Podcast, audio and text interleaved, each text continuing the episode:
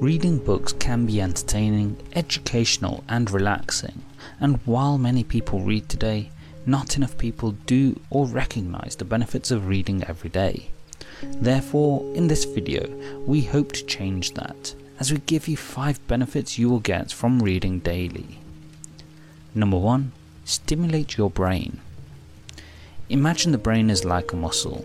When you exercise a muscle, it stays stronger and healthier, which over the course of your life means you're likely to feel stronger as you age. The brain is the same. The more you keep mentally stimulated, the less likely you'll suffer from issues such as Alzheimer's and dementia. That's because you're exercising the brain when stimulating it, and reading is one of the best ways to do this, as well as other mental exercises. It doesn't matter what you read specifically, though learning and reading fiction can often help benefit you the most. The key is just to read regularly. Number 2. Improve memory.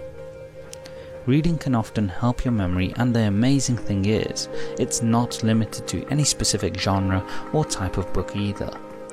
For example, reading a book where you are learning is obviously going to benefit your memory as you are learning new facts and skills while reading.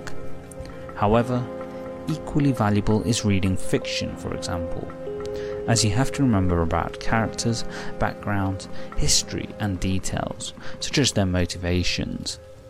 The thing is, all of this pushes the brain to help you develop your memory, helping you to contextualize what you are reading and remember it. Just like stimulating the brain, this can help improve your long-term memory and slows down the process of degeneration of the brain with age. Number 3. Improve concentration. Our world, especially with the internet today, is full of distractions that causes us to lose focus throughout the day especially as we have constant notifications vying for our attention. This lack of focus actually increases stress and lowers our productivity, but reading a book can actually help you change this behaviour.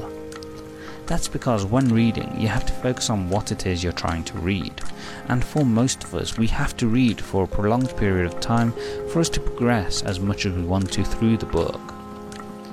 Therefore, the act of reading will actually help you improve focus and concentration, helping you to ignore distractions and importantly, reduce stress as a result. Number 4. Improve vocabulary. Hardly a shock, but reading frequently will help to grow and expand your vocabulary and to use previously unknown words on a more frequent basis. This is because as you read, you expose yourself to a whole range of words that you may not have been previously aware of, naturally increasing your vocabulary. All of which can help improve your communication skills, whether written or spoken, as you can better articulate points you want to make and feel more confident about yourself.